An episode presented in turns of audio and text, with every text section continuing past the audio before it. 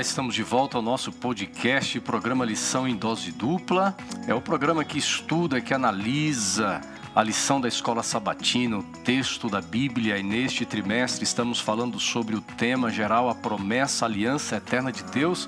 É um tema lindo, maravilhoso, profundo, que bênção tem sido estudarmos aqui toda semana esses temas tão lindos é, que eles vão passando por todas as escrituras, por toda a Bíblia, e é claro que nesta semana nós temos aqui convidados especiais, gente preparada, gente que ama a palavra de Deus, para juntos nós conversarmos sobre o tema desta semana. Estamos chegando na lição de número 5, Filhos da Promessa. E hoje comigo está aqui meu primeiro convidado, o pastor Cláudio Leal. Tudo bem, pastor? Tudo bem, pastor Wanderson. Que alegria voltar aqui a este programa de aprofundamento da Bíblia, não é? É sempre bom. Eu parabenizo as pessoas que acompanham, porque com certeza vão crescer no conhecimento bíblico. Exatamente. E hoje temos um convidado todo especial de peso aí, né?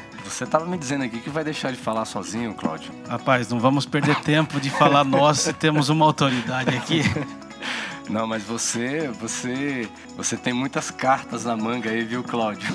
Você hoje aqui vai, vai contribuir de uma forma maravilhosa. É bom tê-lo aqui com a gente, viu, Cláudio? Obrigado. Nosso podcast, viu? o pessoal, podcast é bom, é, porque tem muita gente que tem a vida muito agitada, o pessoal corre, é trabalho. E o podcast possibilita, por exemplo, você estar no ônibus, você está no, no carro, você está fazendo uma caminhada, na academia, vai ouvindo, vai se alimentando da palavra, é bom demais. É Tecnologia é, é, ajuda muito, né, é, Cláudio? E, e, fica aí, inclusive, a dica, né? As pessoas, enquanto estão no ônibus, bom, esperando o ônibus, está numa fila, está ali com fone de vidro se alimentando de algo precioso que é a palavra de é Deus. É verdade. Né? Então, eu quero convidar você aí a acompanhar, acompanhe no podcast, você que gosta de assistir no Facebook ou no YouTube, então procure também nas plataformas, no Deezer, Spotify, é, no iTunes, né? Digita lá a lição em dose dupla, você vai então encontrar é, ali os posts semanais é, que nós colocamos os áudios né, para você também ouvir a lição da escola sabatina, lição em dose dupla. E eu quero agora é, chamar o nosso convidado de hoje, desta semana, para a gente conversar, pastor, professor e doutor Vanderlei Dornelles. Olá, pastor, tudo bem? Seja bem-vindo aqui ao Lição em Dose Dupla. Olá, pastor Wanderson, sou Cláudio. É um prazer estar com participar nesse podcast da lição em dose. Uma alegria, obrigado pelo convite, Trindade. Que bom, viu, professor? É, é um, um, um, prazer muito grande nós, nós termos é, a participação aqui no nosso programa de professores aí do seminário, é, pessoas que, que são da área né, de teologia. É, Deus deu a vocês assim dons, habilidades, né, de compreender de uma forma muito mais profunda as escrituras e a gente agradece é, por vocês participarem, contribuírem né, com o nosso podcast, com o programa também que vai nas redes sociais, Facebook, YouTube aí, é, gente de todo o Brasil que vem assistindo. É, pastor, fala um pouquinho é, do seu ministério, do seu trabalho, é, quanto tempo de, de ministério você tem, né? Voltando lá no passado um pouquinho e chegando agora no presente. Ok. Bom, eu sou natural de Goiás e trabalhei na minha terra durante seis anos como pastor de igreja. Terra boa, hein? Em Brasília e Goiás. Me formei na Bahia, no IAM, e depois de seis anos de pastorado por lá, eu fui convidado para trabalhar na Casa Publicadora como editor. E trabalhei em duas etapas na CPB, como editor de revistas e de livros, né? Então, ao todo 11 anos. Uhum. E temos também duas etapas de trabalho aqui no NASP, né, na docência tanto em comunicação social quanto em teologia. Desde 2016, nosso trabalho está concentrado mais na pós-graduação de teologia. Então, eu sou coordenador da, dos programas de pós-graduação nossos aqui é, em teologia e também sou professor é, do seminário da graduação né, e professor da matéria de intertextualidade no Novo Testamento. Então, tem sido uma alegria e um prazer trabalhar com o estudo e ensino da palavra de Deus. Que bom, viu, pastor? Que legal você poder é, trabalhar em áreas tão importantes. Eu, eu, sou brasiliense, né? Então a gente, nós somos aí praticamente ah. quase conterrâneos, né? O, o goiano e o, brasiliano, o brasiliense aí é, é, é bem, ah. bem, bem, per, bem, bem próximos, né? Na verdade, nós invadimos a terra de vocês, né, né pastor? É, Goiás, Goiás cedeu o território para Brasília, né? E mesmo assim o pessoal de Brasília nem sempre é muito agradecido, sabe, os goianos, né? Mas eu, mas eu sou grato Eu pelo. que você é de lá. É, eu sou grato aí por, por tudo que nós herdamos aí dos goianos, o piqui, né? E muitas outras coisas deliciosas, né? Isso é bom demais. Pastor Cláudio, é, de vez em quando o pastor Cláudio aparece aqui no programa. Pastor, fala um pouquinho também de você, porque o pessoal está acostumado com o xará, o Domingues, né? Pastor Wanderson, eu já tenho 25 anos de ministério. Eu comecei na área de educação, trabalhei 12 anos como educador. Depois eu estudei teologia, passei como pastor de igrejas em dois distritos e depois atuei como departamental de educação, de ministério pessoal, escola sabatina. Fui evangelista um tempo. Fiquei um tempo como missionário em outro país. Benção, né? E agora, de volta aqui a São Paulo, na Associação Paulista Sudeste, participando aqui de lição em dose dupla. Benção, viu, pastor? Que experiência Deus tem te dado esses anos. Nós louvamos a Ele por isso, né? Amém. E pastor Cláudio, então já já dirige a, a todos nós em uma oração? Nós Com vamos certeza. iniciar então o nosso estudo. Nosso bom Deus, que privilégio nosso separarmos esses momentos para meditar na palavra de Deus e de maneira mais profunda compreender que este concerto, este pacto, esta aliança que Deus fez no passado com Abraão nos alcança hoje por meio da fé. E que cada ouvinte, cada participante de lições em dose dupla seja abençoado por meditar e entender o propósito de Deus para a sua vida. De modo especial, abençoa-nos a nós três que vamos compartilhar este tema em nome de Jesus. Amém. Amém.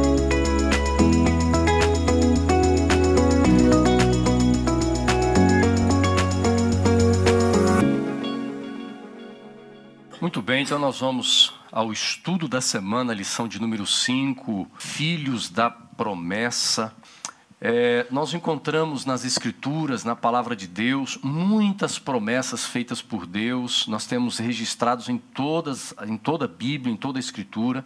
Nós vemos, por exemplo, Deus fazendo diferen, diferentes promessas, promessas é, circunstanciais, promessas relacionadas à preservação, proteção, prosperidade, posse, é, o cuidado físico, o cuidado da família, o cuidado do povo, mas também as Escrituras apresentam Deus fazendo promessas espirituais.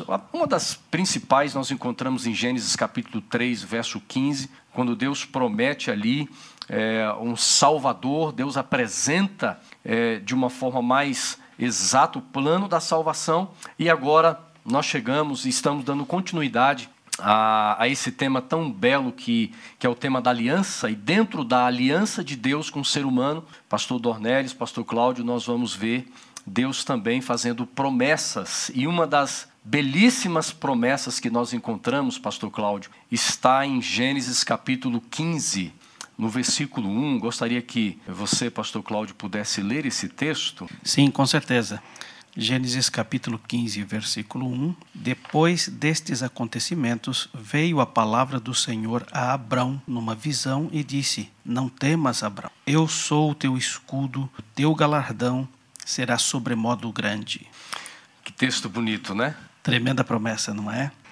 E aqui vemos alguma coisa assim. aqui, Wanderson, Sim, é que, falando de promessa, né? Desculpa interrompê-lo, pastor Cláudio. tranquilo, pastor. É, de fato, a Bíblia é cheia de promessas, né? Nós temos promessas do começo ao fim da palavra de Deus. Né? O Gênesis está cheio de promessas, até o Apocalipse Uhum. cheio de promessas. Agora, pensando em Deus como Criador, né? E nós como suas criaturas, talvez a promessa mais importante, né? Seja a promessa da presença. Eu vejo nada mais importante para um filho, né? É, principalmente um filho criança, é, do que a presença do pai, a presença da mãe. Por outro lado, a ausência, né? A ausência é a pior coisa. A ausência para um filho novo, né? Que depende do pai e da mãe. A ausência do pai é trágica. Da mãe, então, nem se fala. Então, veja, Jesus promete aos discípulos, né? Eu estarei convosco todos os dias até a consumação. Uhum. E o que a promessa que eh, o pastor Cláudio acabou de ler né, é também uma afirmação da presença, né, da constância eh, de Deus com Abraão. Então é muito importante que a gente, como filhos, né, eh, possamos ter esse privilégio né, da afirmação, da garantia, da companhia, da presença eh, de Cristo, de Deus, né, como nosso Criador, em toda a nossa caminhada. Nós não andamos sozinhos. Né? Nós estamos na presença dele, debaixo da luz dele, da sombra dele. Né? É verdade, pastor. E, inclusive aqui este pronome, né, escudo, tem um significado especial porque é a primeira vez que o texto bíblico menciona essa palavra escudo se referindo a Deus, uhum. não é? E a gente não usa isso hoje, mas nos tempos de guerra corpo a corpo, o escudo tinha uma importância fundamental. Crucial, né? E, e nisso dependia viver ou morrer, dependendo de como manejava esse escudo. Uhum. Ele não é uma, um instrumento de ataque, mas é um instrumento de proteção. E eu tenho a impressão, pastor Donelis, que algumas pessoas utilizam estas expressões bíblicas de proteção, de cuidado, de presença de Deus, às vezes um pouco meio fora de contexto, simplesmente focando na proteção de Deus para as desventuras e lutas da vida, uhum. chegando inclusive a ser meio que de se decepcionar com Deus, uhum. porque acontecem tragédias com justos e injustos, e estamos vivendo um momento caótico em que todos somos afetados, e alguns questionam isso e as promessas. Deus não falou que seria nosso escudo? E alguns religiosos cristãos, inclusive, se sentem meio imunes uhum. às tragédias porque têm o escudo de Deus, não é? Como que que devemos entender esta promessa de proteção, de escudo, da presença em face destas circunstâncias. É, é uma questão é, importante e prática, né? Ou seja, é muito fácil a gente tomar as promessas de Deus né, como sendo uma garantia do nosso conforto, da segurança, né, do bem-estar, da prosperidade. E esta é uma atitude é, egoísta né, diante das promessas de Deus. Porque a iniciativa dele de fazer pacto, aliança com Abraão, com a raça humana, é, para o bem da raça humana em termos de salvação. É, não é necessariamente em termos de conforto, porque o conforto é, nós tentamos buscar por nós mesmos, né? mas a salvação não, essa nós só podemos alcançar pela graça de Deus. O interessante aqui, pastor Cláudio e pastor Wanderson, né, é que, veja, no capítulo 13, né, Deus faz a promessa para Abraão de que ele iria possuir a terra. Uhum. É, para dar origem à nação, né, de onde viria o Messias. Então está aí no capítulo 13, versículo 15, né? toda essa terra que vês te darei. Mas ele não estava prometendo que ia dar a terra para Abraão ser rico, né, bem sucedido e tal. Era para ele ser uma bênção por ser o progenitor do Messias, uhum. de salvação. Né? Bom, logo Verdade. em seguida dessa promessa, aquela terra né, bonita e etc., né, aí tem uma guerra né, ali na terra. Olha o capítulo 14, né? Quatro reis guerreiam contra cinco. E essa guerra desses reis é, atinge é, a família de Ló. E eles levam, a família de, de Abraão, né, eles levam Ló, seu sobrinho, como refém. Então, Abraão está tá diante de uma promessa de possuir a terra, mas uma terra hostil, é, que os reis estão guerreando, né? estão disputando espaço nela, sabe? Porque é uma terra, é uma terra que manda leite e mel. Né? Então, eu imagino que Abraão chegou ali, né, peregrinando, e aí viu estas guerras, né? ele pensou, gente, para onde que Deus está me mandando, né? Por meio de feras, né? e esses reis estão guerreando, homens fortes, né, violentos. Aí Deus fala assim: não temas, Abraão, não se preocupe, não tenha medo, né? eu sou a tua proteção. Então, é, pastores, amigos, né, é muito importante a gente ter isso em mente. Né? O Deus tem um plano com a sua igreja, com o seu povo, né? com cada família do seu povo, cada pessoa. Esse plano não é assim um plano para o nosso orgulho, envaidecimento, para o nosso conforto. Né? Esse é um plano de salvação. E o mundo é hostil diante disso. Mas Deus vem e diz assim: não se preocupe, não tema, não temas, né? porque eu sou a tua proteção, eu sou o teu escudo. Na batalha, ter o escudo né, é muito importante. É, é, a garantia de sobrevivência, de proteção. E Deus, se, Deus quando acende para você, fala: olha, eu sou o teu escudo, você pode me colocar diante de você. Né? E as flechas não vão te atingir. Nem do coronavírus, né? nem da violência é, quando o plano da salvação estiver em execução através de você, de seu testemunho, de sua vida, né? Assim por diante. Bonito pastor, isso, né, pastor? Muito lindo, pastor Cláudio. E, e, pensando, né, o próprio Paulo diz que a nossa luta não é não é contra a carne, é contra as potestades. Há uma batalha espiritual acontecendo em nossos dias e, e, como vocês bem colocaram, ainda há pessoas que, que clamam este, esta proteção, este escudo em relação a coisas físicas, em relação a, a bênçãos materiais, mas as pessoas elas muitas vezes esquecem que nós estamos inseridos numa, numa batalha espiritual tão grande, o diabo atacando de todos os lados e muitas vezes nós não estamos preocupados com a proteção da nossa mente, com as influências é, que negativas que o mundo vai trazendo diante de nós. E Deus nos dá esta promessa, a certeza de que Ele espiritualmente é o nosso protetor. Nós temos que nos voltar nos dias de hoje à palavra dele, às Escrituras,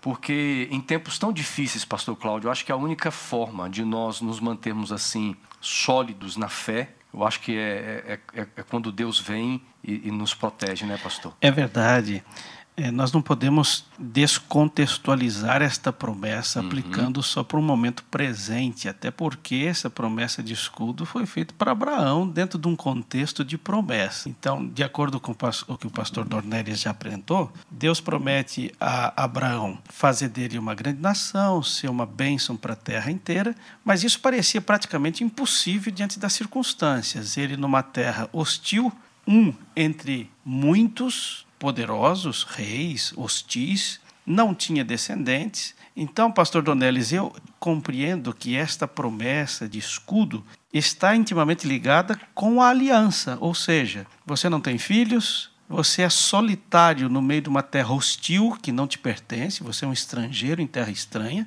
Mas apesar destas circunstâncias desencorajadoras, acredite uhum. que isso vai funcionar porque eu sou teu escudo. Então Deus se coloca aqui como o garante, como, uhum. como a garantia de que isso seria real, não por esforço ou poder de Abraão, mas pela presença de Deus. Seria isso, é, não? É verdade. É interessante que aí entra, então, a, é, a sequência né, da fala de Deus com Abraão, porque ele diz assim: você não tenha medo, né? eu sou a tua proteção e você, mesmo sem filho ainda, será pai de uma grande nação. E em ti todas as famílias da terra serão abençoadas. É, então, veja, é interessante que Abraão, da perspectiva dele, né, era muito difícil acreditar nessa promessa, porque ele estava chegando ali peregrino numa terra estranha, e ele vê essas, é, essas nações, né, eram tribos, né, clãs, é, hostis a ele, hostis entre eles mesmos, né, e aí Deus fala assim: todos serão abençoados através de você. Então, é, se para Abraão crer na bênção de Deus sobre ele né, e sua família já era difícil, que ele nem filho tinha, muito mais difícil era acreditar na influência né, que ele podia exercer sobre aquelas nações, sobre aqueles povos. Né?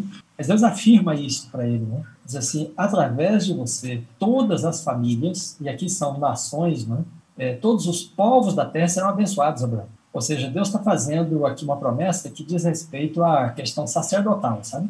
É, Abraão passa a ser né, o conduto de bênçãos. Ele é meio, é o meio, é o canal né, pelo qual vai se manifestar a uhum. bênção da salvação, é, da redenção, né, para as famílias humanas, para a humanidade. Então ele tem a semente, ele tem a semente do Messias. É, ele e a mulher dele, né? Aquela semente que o pastor Wander acabou de mencionar lá de Gênesis 3,15, né? O descendente da mulher. É interessante, é, pastores e amigos aqui, depois Deus fala com, é, com Jacó lá na frente, né? que é, é neto de Abraão. É, Gênesis capítulo 28, né? versículo 14. E aí Jacó está peregrino também, né? fugindo de casa, sabe? É, Esaú estava contra ele, né? rusgas de família. Então Jacó estava sozinho, solitário, né? No meio da mata, sabe? E aí ele se deita lá em um lugar, ele põe uma pedra, né, para colocar a cabeça em cima e dormir. E ele tem um sonho, né? O sonho é uma escada, né, que desce do céu à terra uhum. e anjos descendo e subindo, né, por essa escada. Aí Deus fala com ele: é, você será pai de uma grande nação, vocês vão se espalhar pelo sul e pelo norte, e em ti todas as nações da terra serão abençoadas. Então esta imagem é, desta escada, né, é a imagem é, do plano da salvação e do projeto sacerdotal. Né? Então, entre a terra e o céu, tinha de haver um mediador. É, agora, o mediador não tinha vindo ainda, é Cristo, né? mas a família de Abraão, depois de Isaac e agora de Jacó, então tem esta, esse papel, né? esta vocação. É uma família sacerdotal que representa Deus e o plano da salvação da terra. É, e aí, então, Deus fala com Jacó e diz para ele: Você tem a certeza, você vai ser pai de uma grande nação. Veja que o avô teve só um filho, né? Com Sara. Aí o pai teve só dois filhos, né? Com Rebeca. Só que agora a situação vai mudar com Jacó. Uhum. Jacó vai ter 12 filhos. Então aí a, a promessa começa a se cumprir. Mas aquela escada, né? Veja, ela fala a nós até hoje, né? Porque nós somos herdeiros dessa promessa. Como a lição está dizendo, né? Filhos da promessa. Então, o povo de Deus na terra é como se fosse esta escada, né? Que liga o céu à terra. O povo de Deus tem um sacerdócio aí, tem um ministério, tem um papel né? no uhum. plano da salvação. O povo de Deus é quem tem é, a palavra da redenção é a compreensão da escritura né, para transmitir para as pessoas. então nós entramos aqui e através do povo de Deus todas as nações da terra podem ser abençoadas. Uhum. E, sempre, e sempre a iniciativa divina, né? A escada ela não vem, ela não começa da terra para o céu, mas é do céu para a terra. A aliança de Deus, Deus tomando a iniciativa, né? A promessa é sempre Deus tomando a iniciativa da promessa e quando ele aparece para Jacó é a escada vindo do céu para a terra. É sempre Deus buscando o homem, né? Fantástico, Fantástico. isso. Fantástico. Eu, eu, já fui estrangeiro em terra estranha, pastor. Eu já morando em outro país, pastor Dornelles também já deve ter vivido em outro país. Embora exista muita gente boa, acolhedora, uhum. a realidade normal em qualquer país é uma certa aversão ao estrangeiro. Tem os desafios. Não é? Né? Como se você estivesse aqui para tomar o meu trabalho, invadindo, invadindo o meu, meu território, comprometendo a minha cultura. Então, eu imagino que para Abraão, peregrino, sem ter uma terra dele, uhum. passando por terra de pessoas que não viam com bons olhos aquele homem se estabelecendo ali, realmente pensar em Deus como este escudo protetor era uma segurança para ele que se sentia solitário. Agora, pastor Wanderson, embora essas promessas de cuidado, de proteção, de escudo, seja é uma realidade intimamente ligada mais aos aspectos espirituais, como você já mencionou, estamos numa guerra, não é? Uhum. Apocalipse 12 menciona ali o dragão nessa terra tentando destruir o povo de Deus. Como podemos aplicar também para a nossa realidade presente? Essas promessas de proteção, de cuidado, são estritamente espirituais e visando o futuro, nova terra? Ou nós podemos também, de alguma maneira, aplicar esta promessa de proteção e cuidado de Deus para as nossas necessidades uhum. cotidianas? O que você pensa sobre isso? Pastor Dornelles. Bom, uh, veja, muito interessante. A gente dá ênfase no aspecto espiritual, né, na salvação. É, porém, a gente pode pensar. É,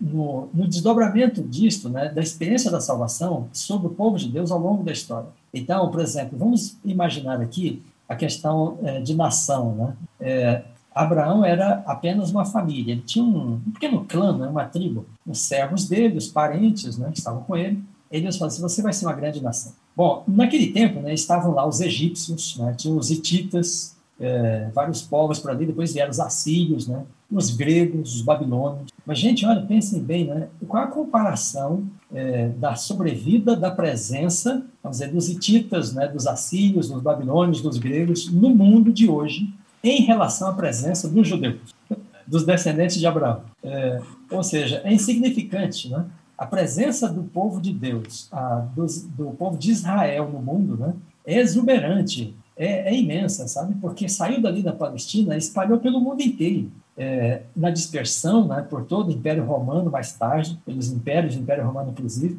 Agora, isso é de pensar, e na presença dos cristãos, né? Porque nós temos duas religiões bíblicas né, que são herdeiras dessa promessa. Uhum. É, então, o povo de Israel, depois vão os judeus e então os cristãos. Amigos, muitas bênçãos e dádivas né, vieram para o mundo, bênçãos materiais, pela presença, né, pela dispersão do povo de Deus no mundo. E aí está o cumprimento da promessa: em ti serão abençoadas todas as famílias da terra. Né? Quantas descobertas científicas, quantos avanços sociais, né, é, tecnológicos vieram através da participação do povo de Deus, nas ciências, na tecnologia, sabe? É, no processo de civilização, né? Hum. É, a gente pensando, por exemplo, na questão de saúde, né? Nós estamos numa situação crítica hoje. As pessoas que têm a reforma de saúde, que vivem segundo o plano é, sanitário bíblico, né? Tem muito mais resistência ao coronavírus e a qualquer outra enfermidade. Então, ou seja, a promessa é de salvação, mas a palavra de Deus comunicada né, provê para nós instrução, caminho né, seguro para nós vivermos aqui na Terra. Não é uma garantia né, de proteção uhum. absoluta, porque nós estamos no grande conflito, como o pastor Cláudio acabou de dizer, né, uma batalha espiritual. Porém, eh, se nós seguimos a palavra de Deus, né, eh, o nosso trabalho será abençoado, o nosso, a nossa saúde será fortalecida, né, nós teremos mais longevidade. Veja, alguns lugares do mundo têm longevidade, longevidade superior. É, vamos lembrar aqui, né, é, não é para orgulho nosso, mas para a glória de Deus, que uma das três maior, mais altas longevidades do mundo né, é na Califórnia, uhum. na região de Loma Linda, onde a Igreja Adventista do Sétimo Dia tem uma universidade e um curso de medicina que Exatamente. tem é, o seu fundamento né, uhum. na reforma de saúde conforme essa igreja ensina. Então, veja, uma das três mais altas taxas de longevidade do mundo. Então, ou seja, além das bênçãos espirituais, Deus tem abençoado as pessoas também através da descendência de Abraão né, e de Cristo, é, com bênçãos materiais. Então, isso é para a glória dele e para a alegria de seus. Agora, quando a gente analisa aqui é, pastor Dornelles e Cláudio, é, é, o texto, né, falando dessa é, promessa do Messias, Gênesis 28, 14, há um outro texto que amplia essa compreensão, porque nos tempos de Cristo nós temos uma liderança religiosa é, crendo que a promessa é, terminava no próprio povo judeu. O apóstolo Paulo, em Gálatas capítulo 3, verso 29, pastor Cláudio, se você puder ler esse texto bíblico, vai nos ajudar a compreender essa, essa é, a importância dessa aliança, pastor Dornelles, que é anunciada em Gênesis 3, e agora lá em Gálatas capítulo 3, 29, o autor do livro de Gálatas traz algo extraordinário aqui. Olha, olha o que diz o texto.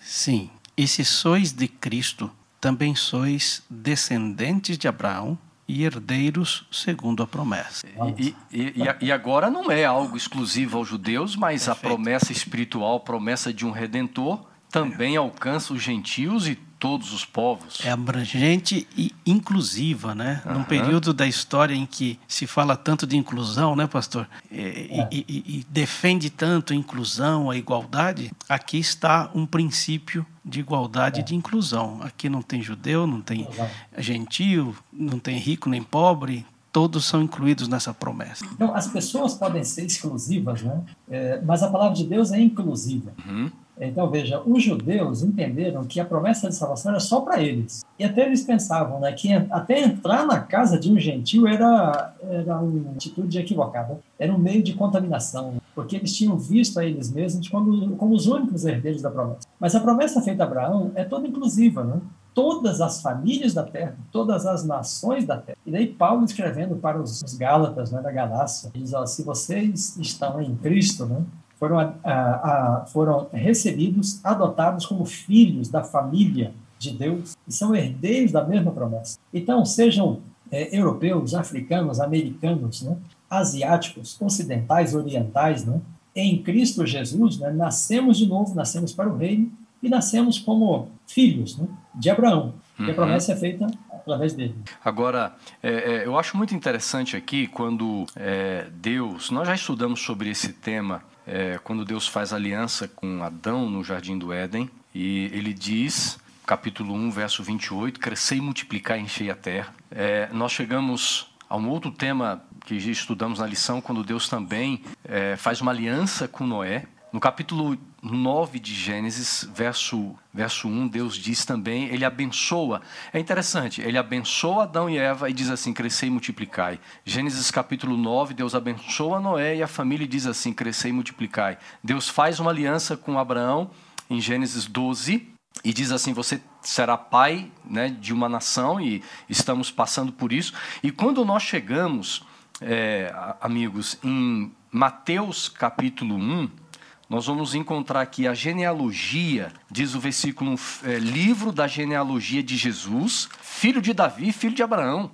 E Mateus vem trazendo um registro e vai se confirmando essa promessa da aliança feita lá atrás a Abraão, não apenas o cumprimento de, de uma nação, mas a chegada de um Messias, daquele que seria o redentor, que seria a bênção, não apenas para o povo judeu, mas também para todas as nações. E agora veja, é, em Gênesis capítulo 46, no versículo 3, algo interessante, pastor Dornelles, porque Deus promete um filho a Abraão, mas ele também promete algo muito maior do que um filho, né? E o texto bíblico diz aqui, ele traz uma, uma ênfase, né? É Gênesis 46, verso 3, pastor Cláudio. Então disse: Eu sou Deus, o Deus de teu pai. Não temas descer para o Egito, porque lá eu farei de ti uma grande nação. E agora aqui Deus amplia, pastor Dornelles, mais do que um filho, um povo, uma nação. E é fantástico essa promessa de Deus, né? É interessante que para é, Jacó né, e seus filhos descerem para o Egito, veja que já está um sentido negativo né, na, próxima, na própria expressão. Uhum. Quem ia para o Egito sempre descia, quem ia para Jerusalém sempre subia. Né? Então, descer para o Egito é como ir para o mundo, né? Uhum. É, enquanto que ir para Jerusalém é subir para o céu. É, então, a expressão bíblica é sempre subir, subir para Jerusalém, descer para o Egito. Então, descer é como é, Jesus faz, ele desce né, para essa terra na encarnação. E aí, Jacó podia temer, né? Olha, nós vamos nos colocar debaixo da lei, né, é, do domínio de um senhor terreno, do faraó. Embora o filho dele estivesse lá, mas o filho ia envelhecer e ia morrer, né? E por fim, a descendência dele ficaria à mercê do faraó.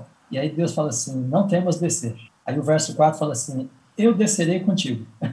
Olha só, eu descerei contigo uhum. né, para o Egito. Então, amigos, é como nós temos um princípio, né? A presença de Deus é a promessa maior, uhum. é a garantia maior. Então, para onde quer que o povo de Deus vá, seja subindo ou descendo, né, para o sul, para o norte, é, é, como foi com o caso de Jesus. Né? Deus falou assim: Deus estava com Cristo, reconciliando consigo o mundo. Né? Uhum. Então, quando Jesus desceu na encarnação, Deus desceu com ele, sabe?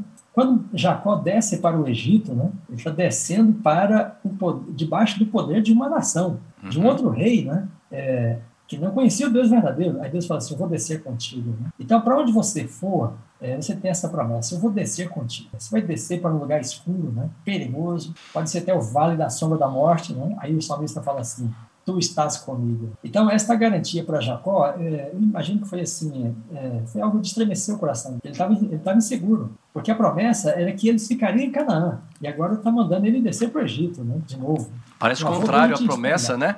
É. Parece contrário à promessa e aliança, né? Descer para o Egito. É. E tem coisas que, é, às vezes, Deus pede que a gente faça, ou nós entendemos que devemos fazer, mas elas podem ser, assim, meio estranhas, né? Elas podem ser... É, elas podem parecer para os olhos das pessoas é, irracionais, uhum. mas é, se Deus tem um plano com aquilo, você deve ir e confiar no plano dele. É claro que as coisas de Deus às vezes parecem loucura para os homens, mas Deus é, trabalha através dessas coisas estranhas para os homens, né? para realizar a sua vontade. É verdade. E depois as pessoas percebem né, a mão de Deus em todas essas ações. Pastor, é, parece aqui, como você disse, que seria um retrocesso ir ao Egito, né? Mas me passa pela mente agora, considerando que Abraão deveria ser bênção para todas as famílias da terra. Obviamente que o foco maior da promessa é o nascimento do Messias, mas ao enviá-los ao Egito, não seria uma maneira de abençoar o Egito com a presença deles? Parece que José uhum. materializa uhum. esta promessa de ser uma bênção, porque na verdade ele não salvou só o Egito, uhum. mas praticamente o mundo de então, né? Isso. né? Então, de certa forma, isso quebra também esta ideia de exclusivismo, porque eles, ao assimilarem esta promessa de que deveriam ser bênção para toda a terra, eles foram onde as pessoas precisavam de bênção. E naquele momento, o, o, Egito era o local em que mais foi necessário a presença desses judeus, é. não é? Podemos fazer esta correlação de, de ser bênção e estar, né? né? Porque se eu sair do, do que a gente chama de mundo, que o mundo da época seria o Egito, uhum. como que eu vou abençoar estas pessoas que tanto precisam? É. Como podemos fazer essa correlação, pastor? É, Claudio, é uma, é uma ideia muito interessante ali. A gente percebe é, muita luz, né? Veja, é, é, José vai para o Egito como escravo, né? como um servo, para fazer o quê? Para servir.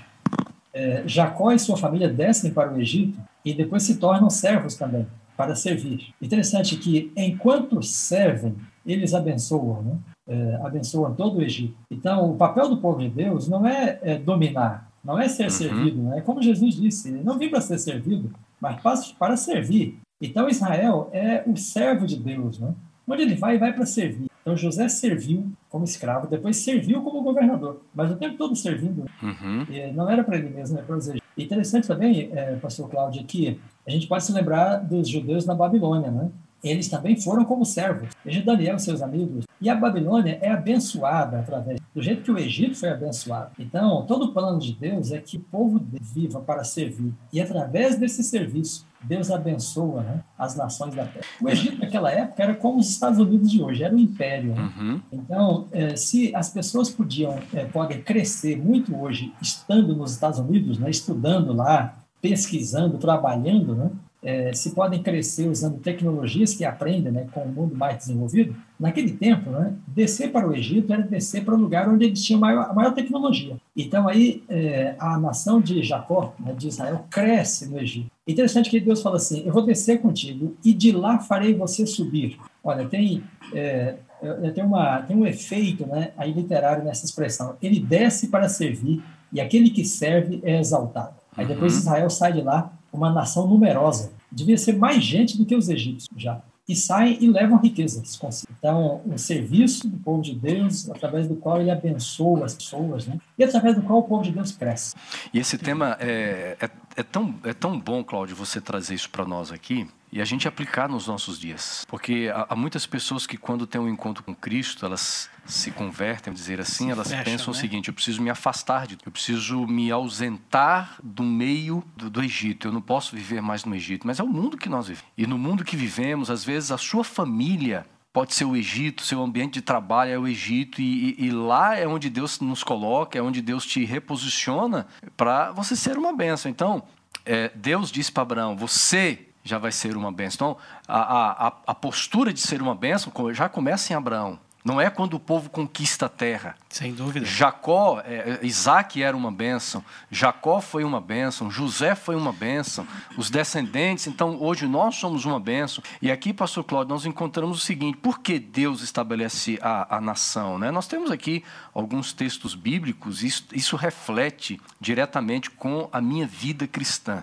Por exemplo, Gênesis, é, desculpe, Êxodo 19, verso 5 é um texto para nós entendermos o seguinte: por que Deus precisava ter um povo? Ele não podia trabalhar de maneira individual, né, né, né pastor Dornelles? Ele podia trabalhar de forma individual, mas por que, que Deus quer estabelecer uma nação? Então, o primeiro texto que vai nos dando uma compreensão, e eu estudando, eu vi que tem tudo a ver com a minha vida, Gênesis 19, verso 5 e 6. Agora, pois, se diligentemente ouvirdes a minha voz e guardardes a minha aliança, então sereis a minha propriedade peculiar dentre todos os povos, porque toda a terra é minha, e vós me sereis reino de sacerdotes e nação santa. São estas as palavras que falarás aos filhos de Israel. Muito lindo. Agora, pastor, vamos a um, a um, outro texto, depois a gente faz um apanhado geral. Isaías 60, verso de 1 a 3. E aí o pastor Dor, Vanderlei Dornelles, se você puder ler, pastor Deuteronômio 4, versos 6 a 8. Pastor Cláudio, o que diz a Isaías 60 de 1 a 3? Dispõe-te, resplandece, porque vem a tua luz e a glória do Senhor nasce sobre ti. Porque eis que as trevas cobrem a terra e a escuridão os povos, mas sobre ti aparece resplandecente o Senhor e a sua glória se vê sobre as nações se encaminham para a tua luz, os reis para resplendor que te nasce. Fantástico, Fantástico né? não é? Deuteronômio 4, de 6 a 8. Deuteronômio 4, versículo 6 em diante. Guardai-os, pois, e cumpri-os, porque isto será a vossa sabedoria e o vosso entendimento perante os olhos dos povos, que ouvindo todos estes estatutos dirão: certamente este povo é gente sábia e inteligente, pois que a grande nação, pois que grande nação há que tenha deuses tão chegados, assim como o Senhor, nosso Deus, todas as vezes que o invocamos. E que grande nação há que tenha estatutos e juízos tão justos é, como toda esta lei que hoje vos proponho. Então, aí são expressões é, interessantes. Veja o princípio sacerdotal, né? Vós sereis uma nação de sacerdote. É, então, o princípio aí é que, através de Israel, Deus abençoa o mundo. Né? Os demais povos percebem né, a luz e vêm. Então, é, o pastor Anderson, Evanderson e, e Cláudio, né, veja, que tragédia é quando o povo de Deus é exclusivista né, é, e quer se fechar em si mesmo. Né, e tem de ser luz para as nações. É, o, a igreja de Deus no mundo né, não é uma comunidade fechada, não é uma seita, né, é uma comunidade aberta para manifestar, para ser canal de bênçãos. Né? Então, na medida que esta comunidade do povo de Deus, seja os israelitas no passado, os cristãos, né, e os cristãos hoje, na medida em que nós vivemos segundo os estatutos, né, os mandamentos, as orientações bíblicas. Então, a nossa vida passa a ser uma recomendação para o mundo né, da vantagem que é servir a Deus. E as pessoas percebem, né? Sabe, é, é, colegas, eu, na minha família, é, família grande, né, na minha casa somos seis filhos. E aí de primos e tios, né, e todos não mais de 100 pessoas. É, e aí a minha mãe, né, pegou coronavírus. Ela se recuperou em uma semana com tratamentos naturais, que ela mesma fez. Ela não foi para o hospital, não foi fazer exame, né, fez exame depois de curada. É, outra tia né, pegou também, ficou mais de um mês é, doente. E aí os parentes diziam assim, olha, como que a Cristina se curou tão rápido, enquanto que a outra, né, mais nova, ficou muito mais tempo. Elas são da mesma genética, quase que o mesmo sangue. É, então, aí um, um, é, alguns já disseram, olha, eles, os adventistas têm é, princípios de saúde. Veja, gente, que testemunho isso. Então, o, o povo de Deus recomenda através de sua vida, né, a palavra de Deus. E isto abençoa as pessoas. Elas, elas correm para a luz do povo de Deus. Veja como Isaías diz, né? Os reis se encaminham para a tua luz. Então os poderosos da terra percebem e vão atrás, né? Porque eles querem ser abençoados igualmente. Uhum. É, veja como Nabucodonosor se sentiu né, com Daniel. Ele queria conhecer o Deus de Daniel. Dario depois, né? É, Daniel, ah, por acaso o teu Deus né, te livrou dos leões? E aí, quando ele vê que Daniel está vivo, né, ele glorifica a Deus. Ele fala: Eu quero servir a esse Deus. É, então, o povo de Deus tem um papel sacerdotal para abençoar. Jesus é o sacerdote único, né? Mas aqui ele está dizendo em Êxodo 19, né? É, vão sereis para mim nação de sacerdotes, uhum. para representar Deus perante. Então, aí as cidades, as comunidades, né, podem ser abençoadas na medida que o povo de Deus integra-se a estas comunidades, né? E comunica e vivencia e testemunha é, daquilo que Deus faz. Agora, dentro desse contexto de aliança, eu vejo nesses textos bíblicos aqui também a formação de um povo missionário. Né? Deus é. não estabelece um povo em si mesmo para ser um, mais um povo, mais uma nação, mais um país na terra, mas dentro de um contexto de aliança, Deus também diz o seguinte: é o meu povo, é o meu povo missionário, é o povo que testemunha. Então, é o impacto, Pastor Cláudio, que isso traz para nós hoje, porque quando eu faço aliança com Cristo, eu me entrego a Ele, e é, é uma aliança que tem sangue, porque Cristo morreu por mim, por você e eu me batizo, você nasce de novo com uma nova, com uma nova criatura, você está vinculado com Deus nessa aliança. E você faz parte do povo missionário. Você precisa viver. E é interessante aqui, pastores, que ah, o que iria atrair as nações não seria a estrutura, não seria o exército poderoso, não seria o templo de Jerusalém, mas o Deus de Israel, pastor Cláudio. É, eu, você mencionou aí e me fez recordar uma frase lá do nosso tempo do Dante ainda. O pastor Reinaldo Siqueira dizia sobre aliança. O tempo do Apolinário né? ainda. Deus não dá ao seu só mais para que este povo seja bênção. Então, não é motivo de orgulho para nós termos algum conhecimento, um princípio de saúde diferenciado, porque Isaías 60 diz que vem a tua luz e a glória do Senhor, a luz e a glória é do Senhor. E está sobre nós, mas não é nós, é para compartilhar. Uhum. E fazendo um paralelo com Isaías 60 aqui, com Mateus, as palavras do próprio Jesus. Se veio sobre nós a luz, Jesus disse lá, a luz você não coloca embaixo de algum objeto, você coloca no velador para que uhum. possa iluminar a todos. Por isso, o mundo tem que ver as suas boas obras que se, de que essa luz é uhum. é boa e um desejo de belo, não é? Então fica aí a dica a aliança, as promessas é para formar um povo missionário, para que uhum. com a vida, com o estilo de vida, com o seu relacionamento com o outro, ele mostre a grandeza Exatamente. e a bondade de Deus para toda a terra. Não? Há, há, um pensamento, uma escritora chamada Ellen White, no Parábolas de Jesus, que ela diz o seguinte: era o propósito de Deus, porém, que pela revelação de seu caráter, por meio de Israel, os homens fossem atraídos. Então veja, é hoje o que, o que deve atrair as pessoas, embora seja importante, por, por exemplo, os templos bonitos, as alturas que nós temos, os prédios, os hospitais, a, as editoras, os nossos colégios, né? É o formato do culto que nós temos na igreja no sábado de manhã, a qualidade do que nós fazemos, tudo isso tem o seu lugar, mas não é isso que vai e precisa atrair as pessoas. A, a igreja a, a, a, a instituição é, não é ela que atrai as pessoas, mas tem que revelar o caráter de Deus, a pessoa de Jesus, a minha vida precisa revelar, né? E, e isso é isso é uma grande responsabilidade. Interessante nesse ponto, né? Nós temos de lembrar de Cristo, né? Ele é o grande exemplo para nós. Uhum. Ele não vem com ostentação de aparência humana, né? É, ele podia ter encarnado-se como um príncipe, né? Se tornado um rei. É. É, e aí seria grande, né? Seria poderoso. É, um, um homem rico, um senhor né, daquela época. Nada disso. Ele veio na plena humildade né, de um uhum. servo.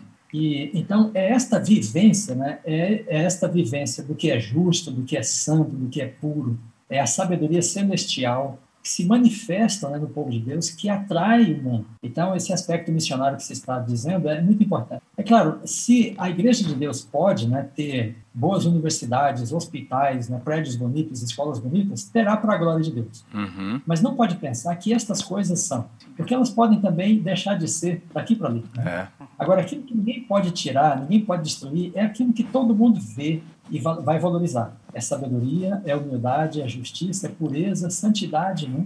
a presença do Espírito Santo. Então, por mais humilde que seja a família, ela terá um impacto na sociedade, na comunidade, na medida em que ela for é, um instrumento né, para revelar o que se revelou em Cristo, a sabedoria de Deus, né? o poder de Deus, é, as virtudes espirituais. É, então, o, veja, nós podemos pensar hoje aqui, a lição fala das pessoas grandes, né, que têm um nome grande, ou seja, são famosas, né? Uhum. E hoje tem aqueles, aqueles indivíduos que têm acima de 100 bilhões de dólares, né? E aqueles que têm menos querem passar a ter acima de 100, né? Para serem grandes. Ora, de que homem rico, né? Nós nos lembramos do tempo de Abraão, do tempo de Cristo. É, o, o, a história deles vem e vai, né? Mas aqueles né, e aquelas em cuja vida se manifestou o poder de Deus, a sabedoria de Deus, o nome dessas pessoas permanece até hoje, centenas de anos depois, porque de fato elas tiveram a grandeza verdadeira, que é a grandeza do Espírito, o poder do Espírito, e não a grandeza das coisas. As coisas podem vir e podem ir, né? mas a sabedoria, a justiça, a santidade, estas vêm e permanecem. E é com elas que o povo de Deus cumpre a sua função né, missionária no mundo. E é interessante, pastor, já a sua colocação aí, porque em Gênesis 12, 2, é, nesse desdobramento de aliança e promessa, Deus diz que ele vai ter filho, vai ter terra, vai ter prosperidade, vai ter nação, Deus vai abençoar, mas diz, vou engrandecer o seu nome. Você já vinha falando sobre isso. Eu estava pensando, né, grandes nomes da história, de reis, de personalidades, pessoas que foram importantes na área da arte, da música, da, da, filósofos, por exemplo. Nos tempos modernos aí, nós temos esportistas, né? É, o Pelé, por exemplo. Agora, quando a gente lembra, Pastor Cláudio, destas figuras, eu pergunto para você assim, é, quem eram seus filhos? E a gente não sabe. Você tem, por exemplo, é. o, maior esportista do planeta, que foi Pelé, e, e, a gente anda por aí em outros países, né? Quando você fala que é brasileiro, ah, Pelé, né? Ele vem à mente, mas pergunta assim, quem era o filho do Pelé? Alguns sabem porque ele também jogou futebol uhum. por um tempo, mas é, é, é, esta é a realidade da grandeza dos nomes, é, como diz aqui o texto, a, a, a, o nome que a mídia engrandece. É, tem, é temporal, não passa de geração a geração, mas quando nós olhamos para a história de Abraão, quando diz Deus, Deus diz assim, eu vou engrandecer seu nome, Abraão, é fantástico porque o engrandecimento ele vai se desdobrando em outras gerações. E perpetuou, né? né? Pensando no que você acabou de dizer, eu vejo um paralelo e um contraste no versículo uhum. que você leu, Gênesis 11, 4. Houve um grupo de pessoas, num momento determinado, tomou o propósito de fazer algo para engrandecer o seu nome. Uhum. Construíram a Torre de Babel. Exatamente. E ao longo da história nós vemos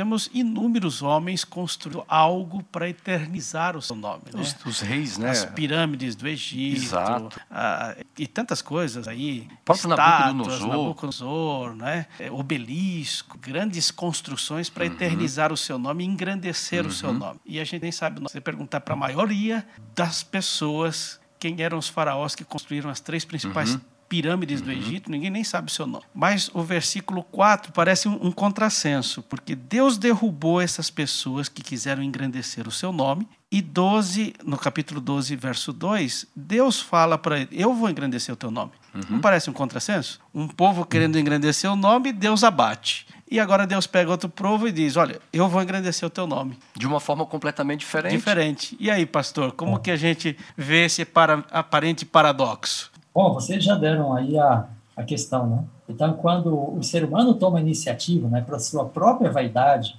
aquele que se exalta será humilhado. Né? É interessante, é, Cláudio, que você vê, as pirâmides né, não chegaram até o Brasil, né? chegam por imagens. Né? Quem as fez, nós nem sabemos. É, então, essas obras são importantes, mas veja, é, o que o povo de Deus semeou, o conhecimento, né, é, a revelação de Cristo, isso chegou para o mundo inteiro. Então, onde a Torre de Babel jamais iria chegar, onde as pirâmides jamais chegaram, né, a palavra de Cristo chegou. É, o nome de Abraão chegou. Né, é, a história dele chegou. Hoje no Brasil tem até uma novela aí, né? É, sobre os patriarcas. Então, veja, é, é, o, é o nome né, de Abraão sendo feito grande, tornou-se grande, chegou até o mundo inteiro. Às vezes fico pensando, colegas, veja, é, quando Abraão ressuscitar, né, e ele puder ver toda essa história, porque ele morreu aos 175 anos e ele tinha tido com Sara um filho só, e um com, com, é, com Agar. Depois teve outros com Ketura, né? É, mas a promessa era que era através de Isaac. Então ele não viu a descendência de Isaac prosperar, crescer. Mas, gente, quando Abraão se levantar né, e poder contemplar que ao longo da história, né, o povo dele se tornou conhecido no mundo, né? É, e que todas aquelas nações do tempo dele é, nunca mais se ouviu falar delas. É, então, se ele já teve motivo para glorificar a Deus naquele tempo, né, muito mais ele terá quando se levantar dele. Porque o nome de Abraão chegou ao mundo, né, carregado pelo nome de Cristo. E Cristo é o Todo-Poderoso. Cristo é que desceu com ele para o Egito, Cristo subiu com ele de volta, né? Cristo é que faz tudo. É interessante, gente, que é tudo pela fé, né? Veja, Abraão estava com 99 anos de idade. Sara já não menstruava mais. É, tá a história toda aí contada direitinho com palavras é, bem claras, né? Em Gênesis 17, 18, né? Ela chega a dizer assim: Posso eu ter prazer ainda, né? O prazer é a uhum. palavra Éden, né? Que está em Gênesis 18, 12, né?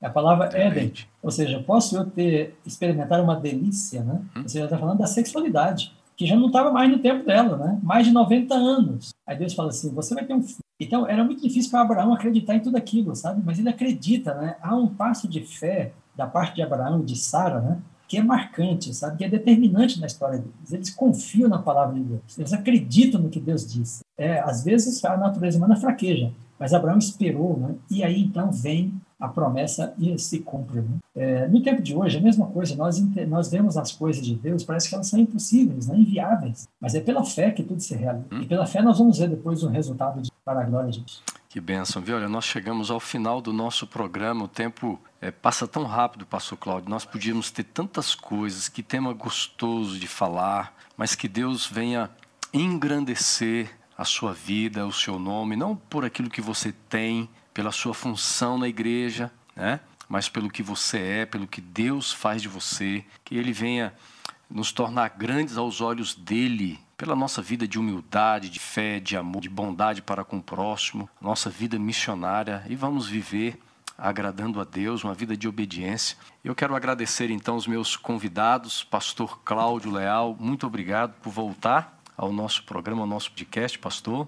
Um Deus prazer abençoe, enorme, viu? obrigado pelo convite. Foi um privilégio participar com você, Pastor Dornelles, neste tema tão interessante. Pastor Vanderlei Dornelles, muito obrigado também, viu? Fica aqui a nossa gratidão pela sua contribuição estar conosco. Que legal.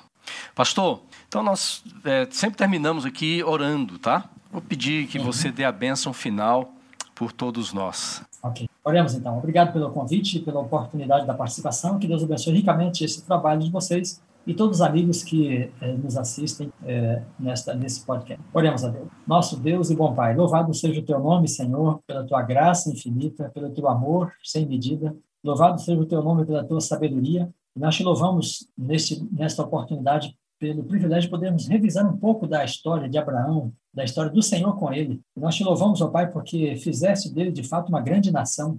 E através desta grande nação nós fomos abençoados por meio de Cristo Jesus, descendente de Abraão. Ó Pai, ajuda-nos a compreender através da história de Abraão, da sua vivência, que nós estamos neste mundo para servir e não para ser servido. E que em Cristo, e sob a luz da tua palavra, possamos ser uma bênção para todas as comunidades nas quais nós vivemos. E que todas as pessoas com as quais entrarmos em contato possam ser abençoadas é, através da luz da tua palavra, da sabedoria, da manifestação do Espírito, sobretudo da experiência da salvação. Queremos colocar nossa vida em tuas mãos, de todos os nossos colegas pastores, dos amigos que estão conosco nesta live. Que o teu nome seja glorificado e honrado e que a nossa vida seja uma bênção por onde quer que nós andarmos. Em nome de Jesus. Amém.